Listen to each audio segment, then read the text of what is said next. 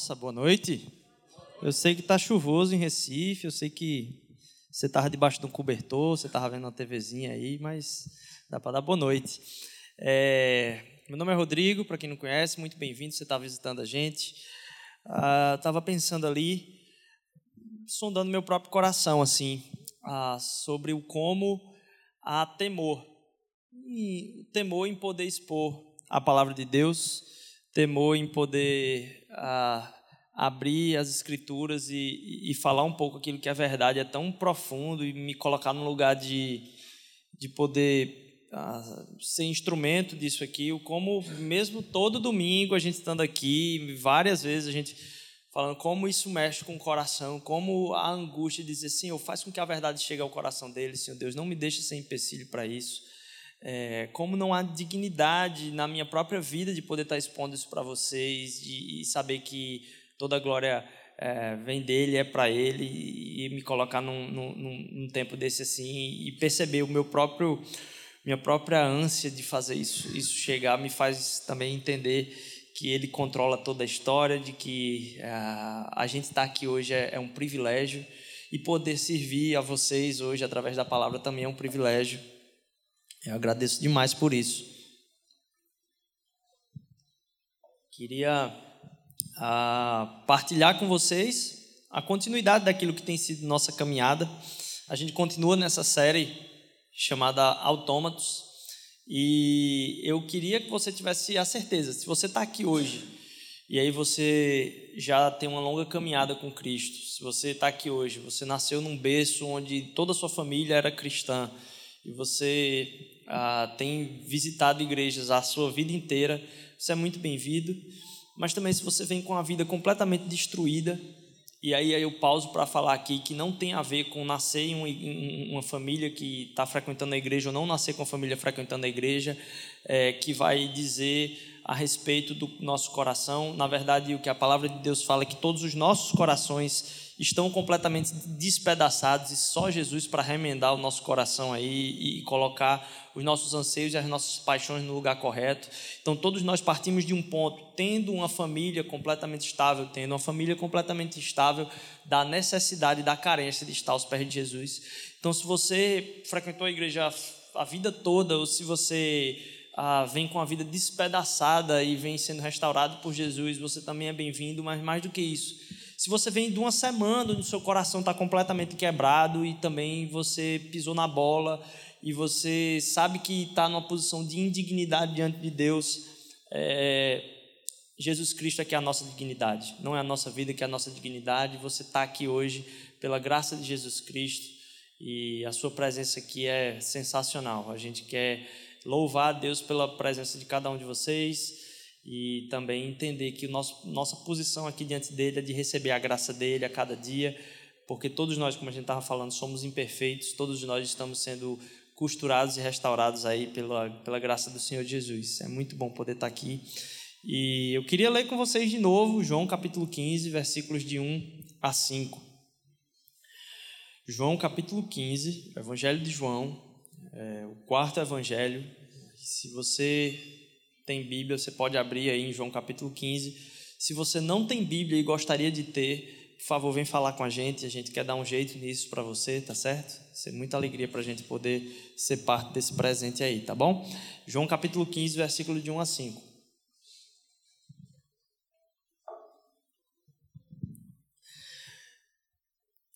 Eu sou a videira verdadeira e meu pai é o agricultor. Todo ramo que, estando em mim, não dá fruto, ele corta, e todo que dá fruto, ele poda, para que dê mais fruto ainda vocês já são limpos pela palavra que lhes tenho falado. Permaneçam em mim e eu permanecerei em vocês. Nenhum ramo pode dar fruto por si mesmo, se não permanecer na videira. Vocês também não podem dar fruto se não permanecerem em mim. Eu sou a videira, vocês os ramos. Se alguém permanecer em mim ou nele, esse dá muito fruto, pois sem mim vocês não podem fazer coisa alguma. Senhor, vem fazer frutificar a tua palavra no nosso coração e que possamos dar louvor ao teu nome através daquilo que o Senhor vai nos ensinar hoje aqui. Que seja uma noite de renovo, de cura, de transformação, porque o teu evangelho é poderoso para fazer isso, Senhor Deus, ele mudou toda a história. Obrigado pelo teu sacrifício, pela tua morte na cruz, e te louvamos pela tua ressurreição. Em nome de Jesus, amém. Bem, a gente tem falado sobre essa série tratando de hábitos que produzem vida. Série Autômatos vem tratar de comportamentos que são automáticos na nossa vida e que a gente não se percebe no meio deles. A gente vem falando disso uh, já tem quatro, cinco. Essa é a sexta pregação dessa série. É, e, e, a gente entende. Não, essa é a sétima pregação dessa série.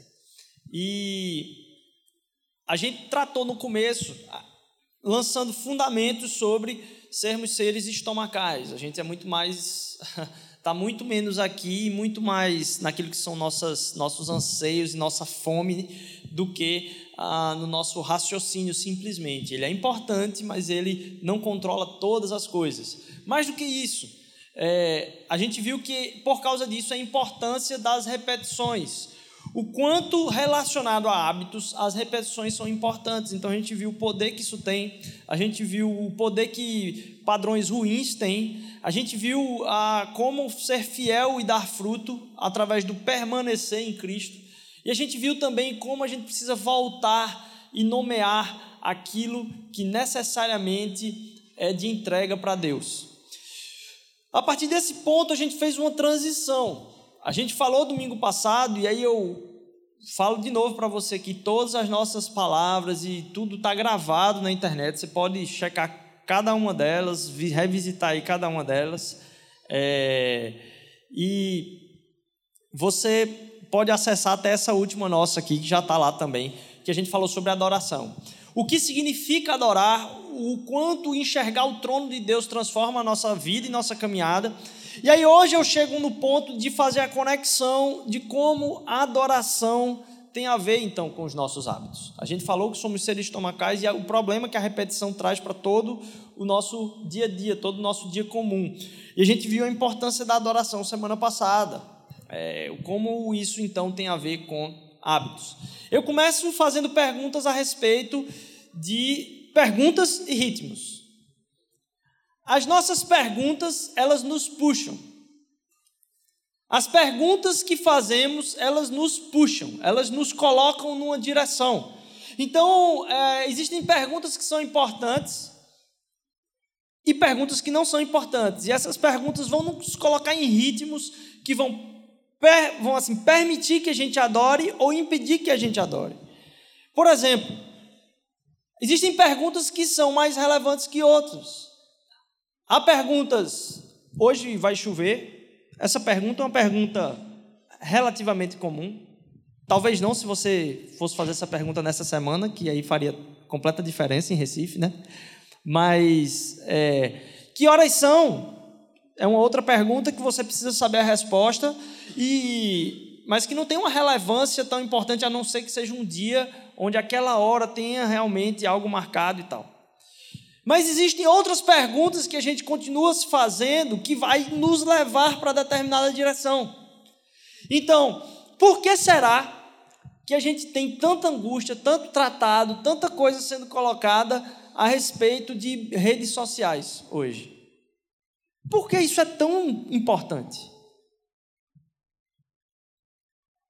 Eu consigo enxergar talvez algumas perguntas que são importantes para as pessoas para a gente, eu me incluo nessa, que é o que é que as pessoas acham de mim?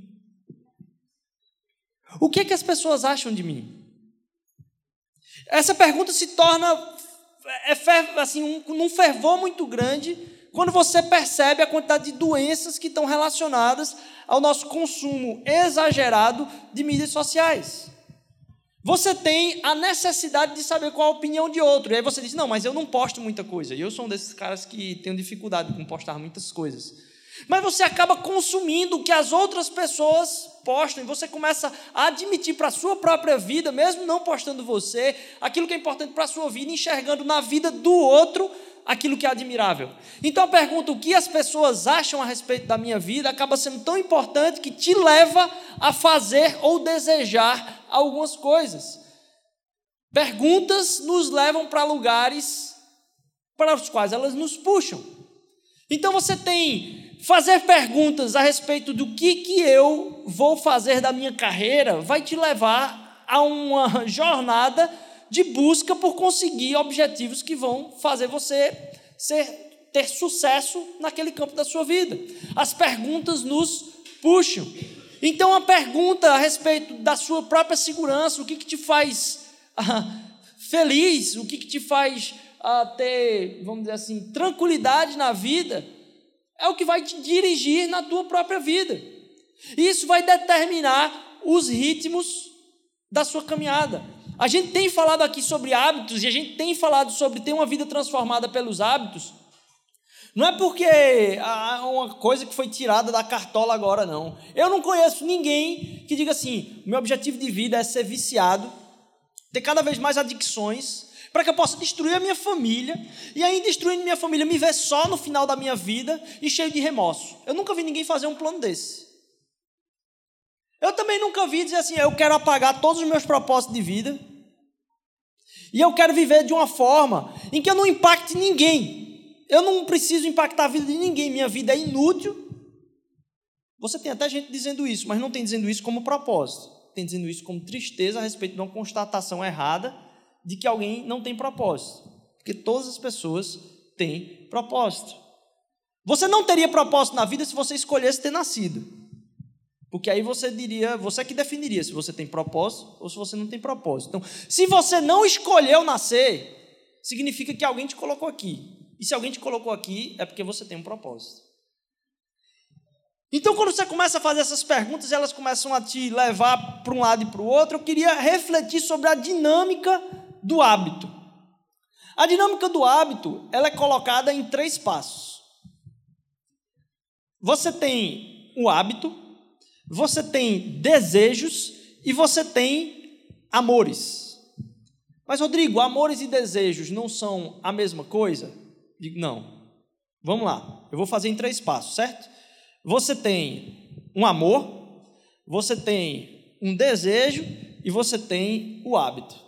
Alguém que está adicto, vamos ver talvez uma das adicções mais, porque todos nós estamos a alguma coisa, se você não, não está você devia descobrir que o açúcar é uma, é uma droga, e aí a gente não percebe que a gente é adicto a açúcar, e daqui a talvez uns 50, 60 anos, a gente vai olhar para trás e dizer, rapaz, existia uma população mundial que era adicta a açúcar. Ah, não sou não. Eu digo, tá, para de tomar.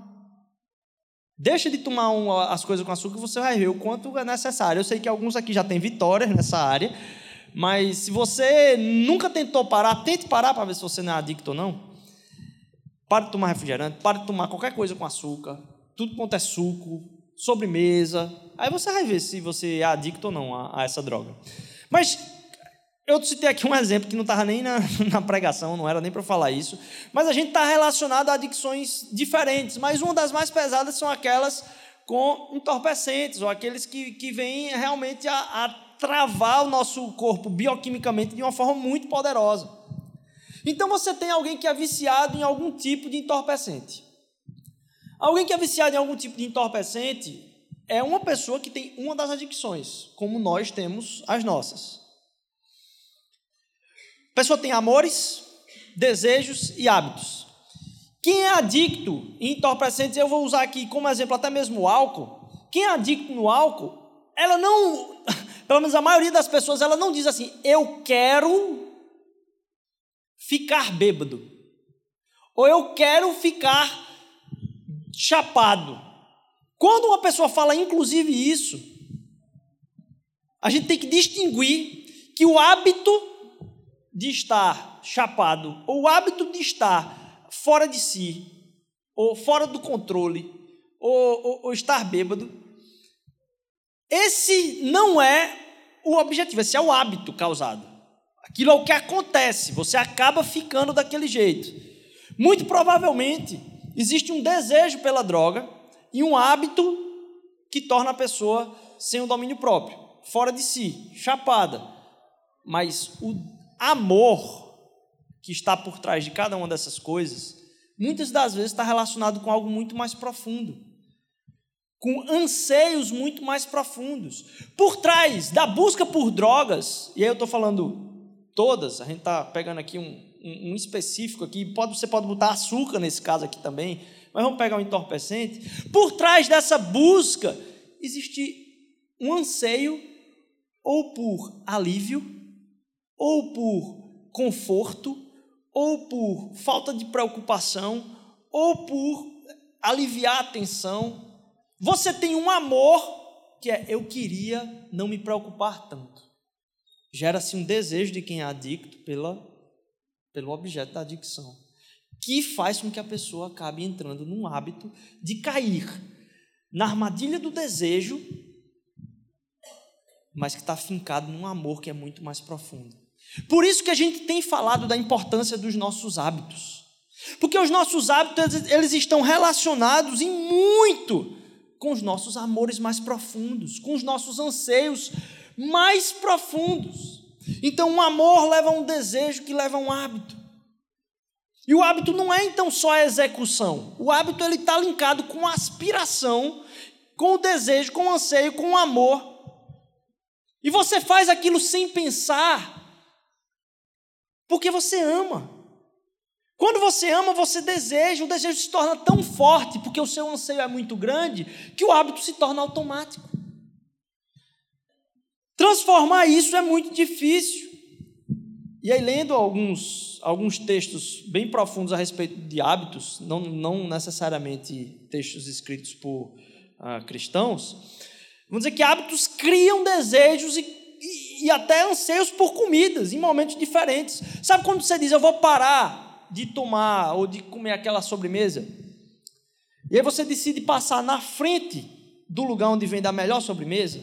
Você parou. Mas quando você viu aquilo ali, foi relacionado no seu coração um desejo de novo profundo de você não sentir o cheiro de nada, você não, mas só de passar na frente, você já é a, a levado a pensar e se angustiar por fazer aquele hábito. Porque os hábitos eles geram desejos. Somente com a constância de você deixar de fazer aquilo por muito tempo é que isso vai sendo remodelado no seu próprio coração, de você entender que você não precisa, e aí é eu quero que você entenda, você não precisa daquele objeto do seu desejo para satisfazer os seus amores. Você tem como substituir não os seus amores, mas as coisas que vão dar vazão a esses amores. E entender isso no nosso corpo é muito difícil, porque hábitos, de novo, criam desejos. E a gente tem que entender quando a gente fala, por exemplo, a gente está aqui na igreja, a gente está falando de espiritualidade. Nessa série, a gente vem pensar muito que a gente se define não por aquilo que a gente sabe. A gente não é, é definido por aquilo que a gente sabe, a gente não é definido por aquilo que a gente faz. A gente não percebe que o que nos define é aquilo que a gente ama. Pouco a pouco a gente vai se transformando naquilo que a gente ama, porque os nossos amores fazem com que geremos desejos no nosso coração que vão desembocar em hábitos. Existem alguns hábitos, então, que podem travar esses hábitos que nos destroem, como a gente viu na segunda palavra aqui, por Poli, e que podem nos dar ferramentas e estratégias para redirecionar esses amores. Somos então não o que fazemos, nem o que entendemos, somos o que amamos. E amamos porque desejamos recompensa. Aquele cara que está em busca do entorpecente, ele está em busca do alívio. Há um desejo profundo no alívio. Há um desejo profundo no conforto. Há um desejo profundo na, na quebra de sofrimento. Eu não aguento pensar nessas coisas que eu estou sofrendo agora. Eu preciso, e às vezes isso pode ser um chocolate também. Mas você tenta buscar algo que vai te trazer anseios profundos, e você entra nesses hábitos que, de novo, formam aquilo que você ama. Se os hábitos acabam formando isso, a gente tem que pensar com carinho nesses hábitos e relacionar eles a respeito dos nossos maiores anseios. É engraçado como a, a, vamos dizer assim, a coincidência de toda semana eu acabar lendo um artigo que tem a ver com isso durante essa série, sem ser uma busca, às vezes, proposital, e muitas sim. Essa semana eu estava lendo um artigo de dois cientistas em Munique, na Alemanha, onde eles estavam falando do grande problema da sociedade como um todo, da falta de percepção que se tem é, sobre o autocontrole. A falta de percepção, a ingenuidade, a palavra que ele usou é assim, a ingenuidade da falta de controle que a gente tem sobre a nossa própria mente. E só quando a gente começa a pensar o quão ingênuos nós somos e como somos submetidos a algo que nos controla, parte disso é a nossa série, é que a gente começa a batalhar, batalhar por hábitos que comecem a reordenar esses amores, ou colocar eles na ordem que a gente sabe que é o que a gente gostaria, que formem desejos e que, de novo, retroalimentem novos hábitos. O alimento vou ler Hebreus capítulo 5 aqui, versículo 14. Mas o alimento sólido é para os adultos, os quais, pelo exercício constante, tornaram-se aptos para discernir tanto o bem quanto o mal.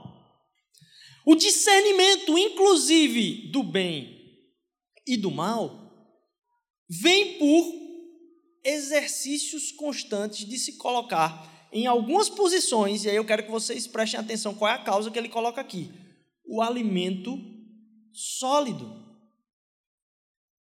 Alimento sólido vai fazer com que, no caso aqui, era uma, uma, uma imagem a respeito de maturidade espiritual e busca profunda em Jesus. Porque a gente pode cair na confusão, eu estava ah, fazendo uma resenha de um livro esse final de semana, ah, sendo lembrado de como a gente pode cair na confusão de tratar nossa espiritualidade e buscar alimentos que afetem a espiritualidade da gente de um jeito que não aponte para o centro da nossa fé. A gente tem um centro da nossa fé e a gente se alimenta, alimenta a nossa fé de um jeito que não aponta para o centro da nossa fé. A gente tem, em muitos casos, ah, igrejas, comunidades e ambientes onde a gente busca a nossa espiritualidade como sendo conteúdo. Então, quem é a pessoa espiritual é aquela que tem muito conteúdo. Em igrejas, assim, há, há, há uma forte tradição Há uma tradição muito pesada em cima dos estudos bíblicos, em cima de como. Quem é a pessoa mais espiritual aqui? A pessoa que mais estudou a Bíblia. A pessoa que mais sabe da, assim, os versículos decorados. E o conhecimento é traduzido ou entendido como espiritualidade. Talvez boa parte da nossa população entenda que espiritualidade é quem admite ter mais conteúdo. E isso se torna um obstáculo para que as pessoas cheguem ao centro da nossa fé, que é Jesus. Um outro campo, e aí não está mais tanto ligado à tradição, talvez ele esteja ligado mais à experiência, um campo mais, talvez, neopentecostal do, do, do assunto, vem fazer e colocar a liderança como sendo a coisa mais forte, mais necessária para uma comunidade. É por isso que você começa a perceber em um bocado de igreja as figuras dos caras, né? De lado assim, no pôster, está lá o outdoor. Você vê aquela comunidade diz respeito ao quanto aquele cara ou aquela mulher é capaz. E exemplo. E o exemplo está tá muito fissurado na estrutura de liderança. Você tem várias hierarquias de liderança e as pessoas buscam posições de liderança pela prática profunda. Então há um esforço muito grande. Então as pessoas começam a se, se, esforçar, começam a liderar um grupinho aqui, um grupinho ali, elas vão crescendo, porque o esforço pessoal e a santidade pessoal pelo esforço e a atividade é o que traduz espiritualidade nesses ambientes. De um lado a gente tem o membro e o, aquela pessoa que vai para a igreja, entendida como um, um objeto de conteúdo ali, espiritualidade está traduzida em quem sabe mais, em quem tem a caixa maior, do outro lado, você tem o esforço e a liderança como o, o, o espelho maior disso. E a gente tem que entender que a centralidade de toda a nossa vida é Jesus. Que o objeto de adoração da nossa vida, como a gente viu no domingo passado, é Jesus. E que a nossa espiritualidade é Jesus. Como assim, Rodrigo? Sua espiritualidade é Jesus em você. O quanto a vida de Jesus está sendo encarnada pela sua própria vida, o quanto ele é que está caminhando quando você sai daqui, quando você passa por aquelas portas. O quanto quem está saindo é Jesus. Quando você vai para o seu trabalho, o quanto quem está entrando por aquela porta é Jesus através de você. Quando você vai conversar com alguém, o quanto é Jesus que está conversando através da sua vida. Porque isso é espiritualidade. Não tem a ver com o esforço para parecer santo e não tem a ver com o conteúdo. Tem a ver com se encher de Jesus, estar aberto a Ele. E isso não é vamos dizer assim, automático. Isso acontece quando a gente repetidas vezes diz: Deus, eu quero aprender mais um pouco hoje. Deus, me ensina, me quebra. Deus, me mostra. E Deus vai renovando aquilo que precisa ser transformado no nosso coração. O hábito, segundo alguns desses autores, ele se forma no conforto. Porque o conforto é a fonte dos padrões. Quando eu me coloco numa posição confortável, é que aquilo ali é difícil de ser quebrado. E um fator é que não se deleta, não se apaga, não se exclui padrões. Eles não se excluem. Maior parte dos autores vai dizer que para você transformar um hábito, você não exclui um hábito antigo só. Ou você transforma o direcionamento do seu coração para um novo hábito, ou então você só vai substituir aquele hábito que estava te destruindo por um outro hábito que vai te levar para uma situação de conforto também. É o que acontece com muitas pessoas que tentam parar de fumar. E aí você deve conhecer alguém na família ou algum conhecido que já tentou parar de fumar e a comida é um, um negócio assim que acaba ou a comida ou a bebida, né? O cara consegue parar de fumar, a mulher consegue parar de fumar, e aí daqui a pouco o escape na comida está tão pesado que você está substituindo um conforto por um outro conforto. O amor permanece o mesmo. E o conforto acaba moldando esses padrões. Não se deleta padrões, você acaba substituindo novos. E talvez algum dia eu quero pregar esse sermão aqui. Existe um sermão dos mais admiráveis para mim, que é um do Thomas Chalmers, que ele é lá da Escócia, ah, acho que na, no século 18 ou 19. E, e Thomas Chalmers, ele, século 18, perdão. Thomas Chalmers ele tem um, um, um, um, sermão, o mais famoso dele, que se chama. Eu vou tentar traduzir aqui o título do sermão no mais português mais possível aqui. O poder expulsivo de uma nova afeição ou de uma nova paixão. O poder expulsivo de uma, de uma nova afeição, uma nova paixão. Se Deus quiser, algum dia eu vou pregar ele na íntegra aqui, se Deus quiser.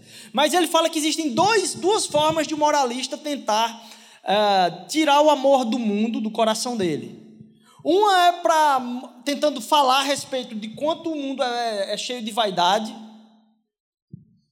e o quanto a gente não pode fazer algumas coisas, e a gente tenta talvez sair desse mundo, se esconder desse mundo. Existe uma outra forma, que é tentar substituir esse amor que a gente tem por aquelas coisas que nos destroem, por um amor que é maior ainda. E a gente tem que entender que alguns desses amores que temos na vida podem ser transformados não só por um amor equivalente, mas existem alguns hábitos que estão relacionados com a destruição e renovação de muitos dos nossos amores. Talvez você esteja pensando, eu tenho que mudar completamente a minha vida. Mas talvez existam pequenas coisas que podem desencadear, como alguns autores falam, gerar uma cascata de novos hábitos. Um pequeno hábito, qual é aquela coisa que você sabe Deus já falou para você. Disse, rapaz, repetiu ontem, repetiu hoje, repetiu de novo, repetiu de novo. Para com isso, cara. Você sabe que você devia ter o hábito X.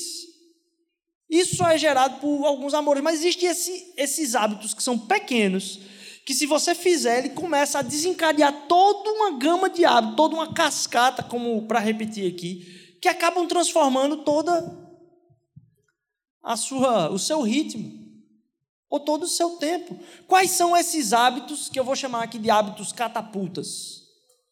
Quais são os hábitos que servem de um trampolim para vários outros, com os quais você precisa se comprometer. Porque às vezes você quer resolver tanto problema, e aí quem tudo quer, tudo perde, e você acaba não conseguindo fazer nada. Porque, de novo, nesse mesmo artigo, ele estava falando que a gente tem uma ingenuidade tão grande que acontece o que aconteceu comigo, né? Eu estou falando aqui para vocês uma pessoa que precisa de muita restauração. Eu já confessei aqui que eu já paguei uma academia por um ano. Sabe aquelas anuidades miseráveis, filha da mãe, que é só para pegar a pessoa? Diz quanto é que é a mensalidade? A mensalidade é 492. E quanto é que é a anuidade? A anuidade é 110. Ah, você pode fazer uma anuidade, né? Você faz a anuidade lá. E eu fiz já a academia a ponto de eu fazer a anuidade e só passar na catraca no dia do meu cadastro para ver se estava funcionando minha digital. E eu perdi o ano todo de academia. E aí eu comecei a academia de novo recentemente.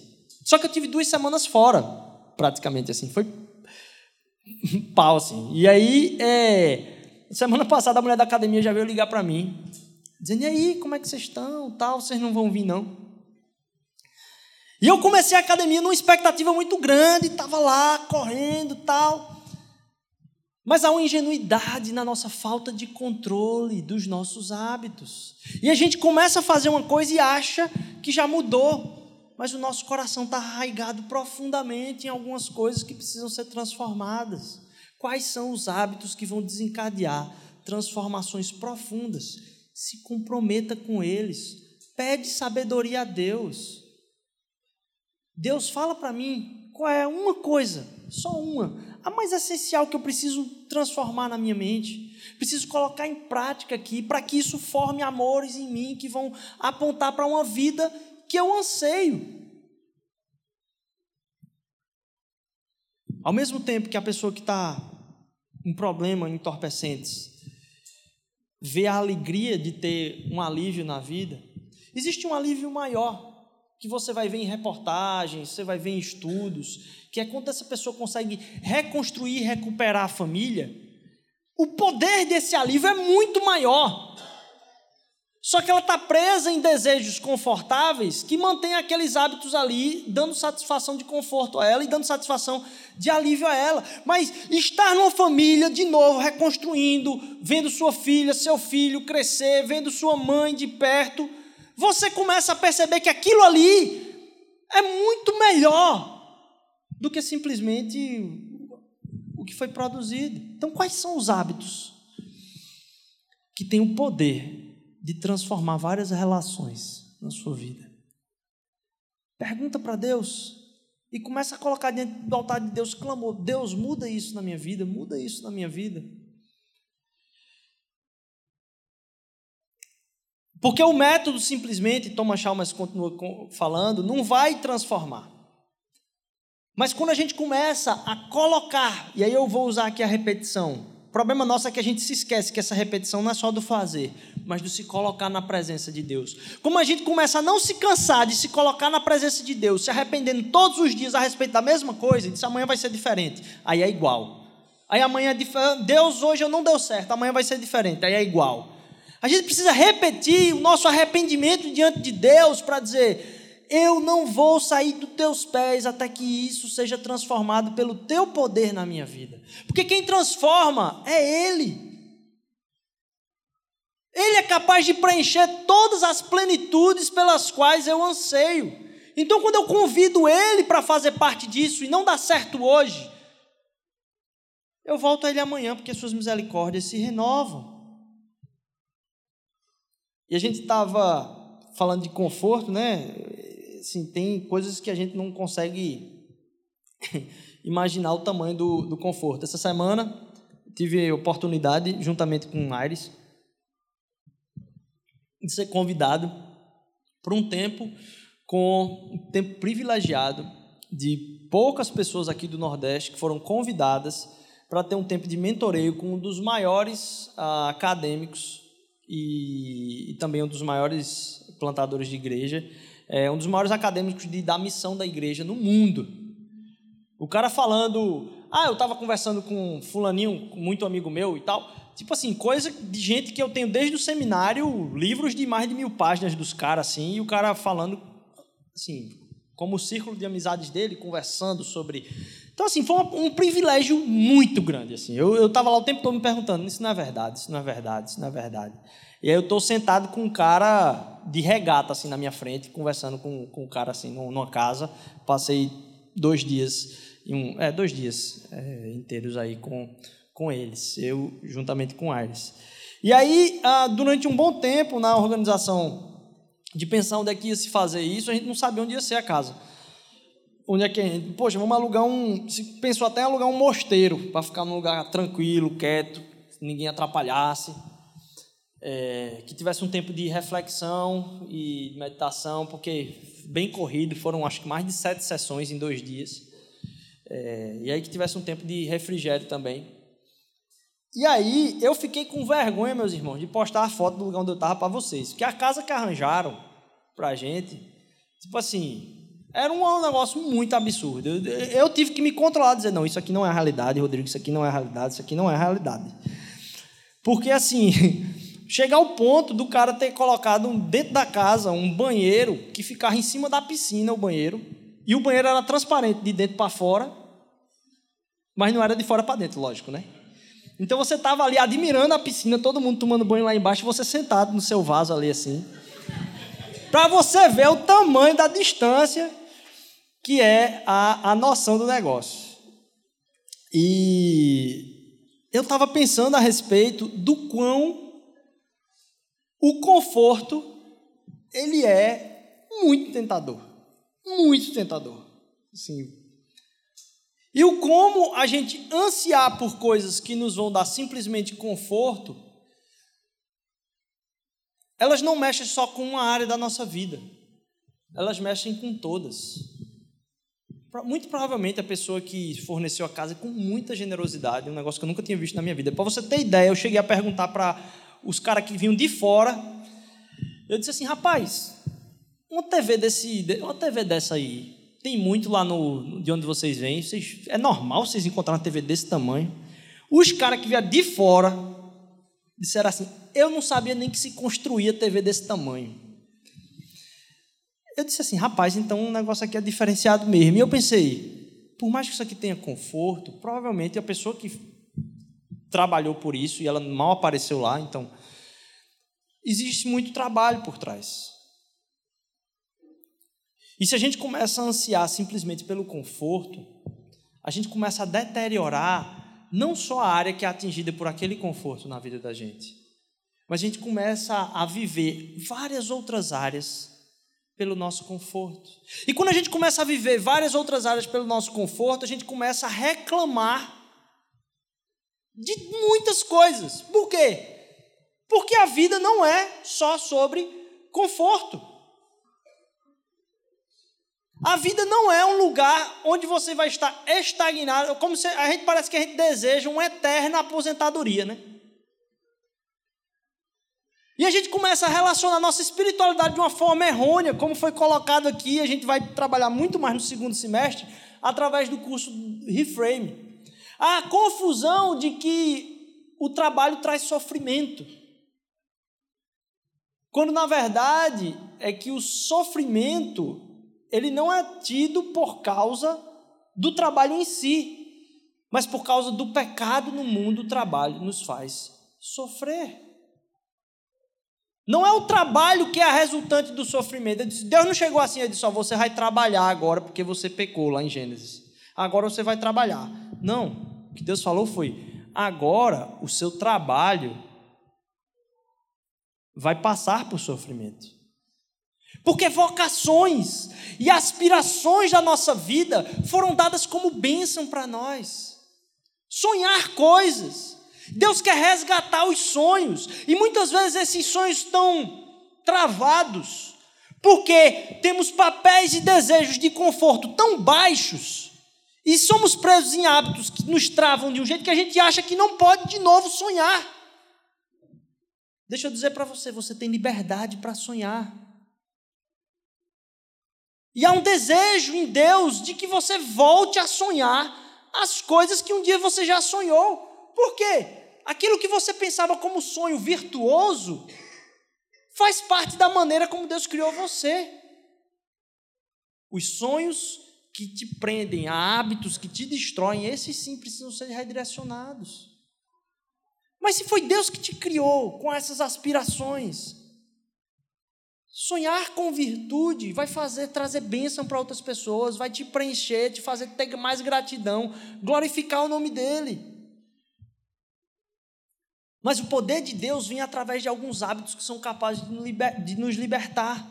E a gente não pode esquecer de se colocar diante da palavra de Deus como autoridade na nossa vida, não como uma prática de checklist. Eita, tem que tomar remédio. Eu vou lá e boto a palavra como se quem estivesse correndo. Não, estar diante da palavra de Deus, estar diante da presença dele em oração. Comunhão é parte disso. Então você se colocar na comunhão daqueles que caminham com Cristo é parte de transformação para a sua própria vida.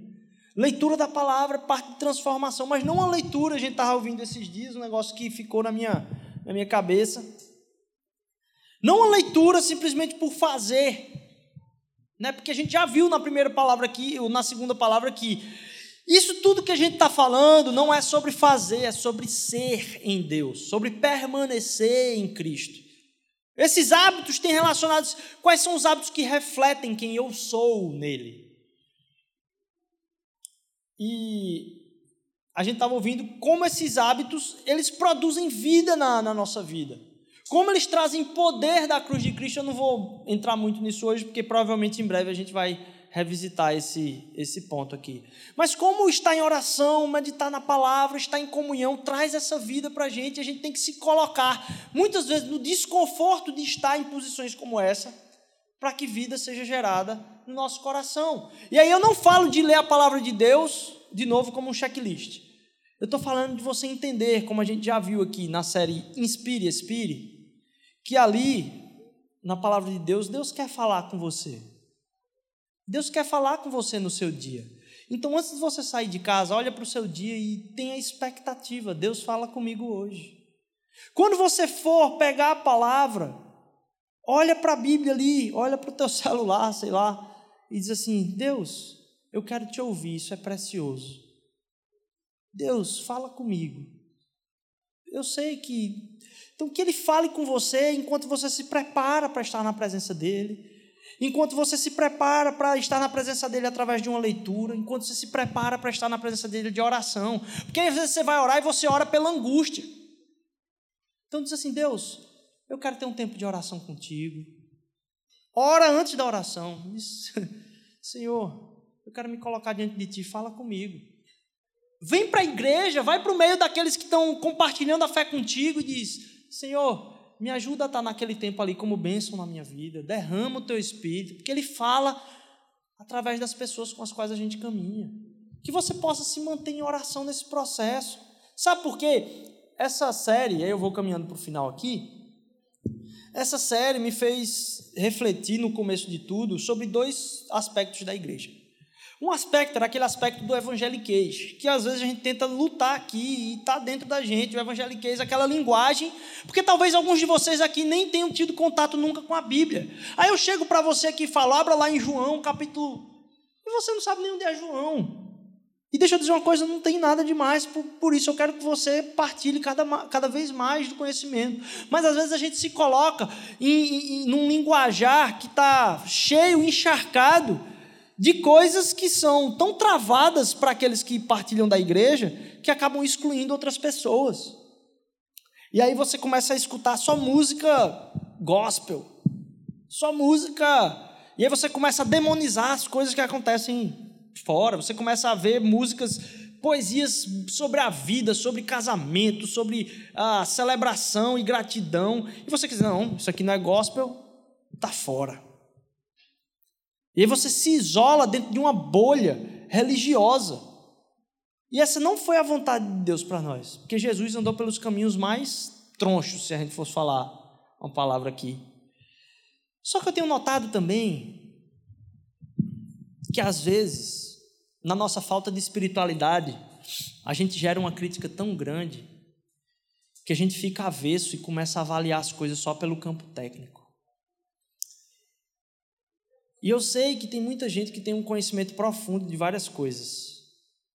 Mas eu acho, irmão, sabe, que muitas vezes, olha aí, um, um púlpito animado, que muitas vezes a gente se perde em querer a coisa tão perfeita que se esquece da essência natural. Qual foi a última vez que você adorou através de uma música ruim? Porque para quem tem espiritualidade boa, não precisa de música boa para adorar. Só quem tem espiritualidade muito ruim precisa de tudo no perfeito lugar para que a pessoa consiga adorar. Qual foi a última vez que você botou naquela rádio bem troncha? Isso não precisa ser o seu costume, certo? Você não precisa ficar escutando isso o tempo todo em casa. Mas sabe aquele tempo que você não consegue escutar uma letra que engrandeça o nome de Jesus? Qual foi a última vez que você escutou uma letra que estava direcionada especificamente? Você acordou e disse: Senhor, eu quero te louvar através dessa música aqui. E você não tinha uma música, pega a música mais piegas e ora através daquilo. Porque todas as coisas estão engrandecendo o nome do nosso Senhor Jesus. E se você começa a traduzir a sua espiritualidade abominando aquele evangeliquez simplesmente, abominando tudo aquilo que é construído por, por alguém talvez que não pensou muito na construção, e você se torna completamente crítico de tudo, Deus vai usar as loucuras para envergonhar aqueles que se acham sábios. A minha presença diante de Deus é mais importante do que a forma que eu acho que devo estar na presença dele. Tenho visto muita gente dizendo assim: ah, não tem música gospel que preste. E a pessoa passa a semana todinha sem começar o dia louvando a Deus. Eu entendo, a gente tem que buscar excelência, a gente tem que buscar ser relevante para a cultura, eu entendo. Mas antes de tudo, a gente precisa ter uma fome e uma sede por estar na presença do nosso Senhor Jesus. E isso precisa ser um hábito. Seja com a música que você acha mais piegas, seja com a música que você acha mais requintada e mais refinada. Estar diante de Deus é uma necessidade. É uma necessidade para a sua plenitude. E é um hábito que a gente precisa manter, independentemente da forma. E eu pergunto: é lógico que o linguajar aqui é, é algo que a gente precisa tratar, a gente tenta ser o mais neutro possível. Mas o meu desejo é que a sua vida esteja tão aberta à ação de Jesus que você vai acordar pensando nele com música boa ou com música ruim. Que você vai ter desejo de começar a fazer sua seu café da manhã num dia que está cheio de coisa para resolver e num dia que está com pouca coisa para resolver, orando a Deus e pedindo discernimento sobre o seu dia que você vai ter capacidade de louvar Ele através de todas as coisas, e que muitas vezes você vai ter que interferir na vida de pessoas para abençoá-las, talvez de uma forma que te confronte no teu conforto.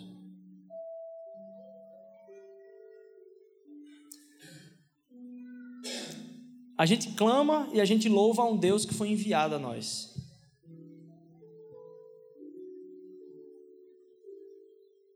E a gente só vai conseguir ter força de vontade para pedir a Deus essas transformações se a gente entender uma coisa: que se a gente quer ser a encarnação de Jesus e a gente quer que Jesus seja a nossa espiritualidade, que a gente reflita Ele, que da mesma forma que Deus enviou Jesus à história, Deus enviou Jesus para alcançar o meu e o seu coração, um ponto específico da história, ele nos envia para outras pessoas.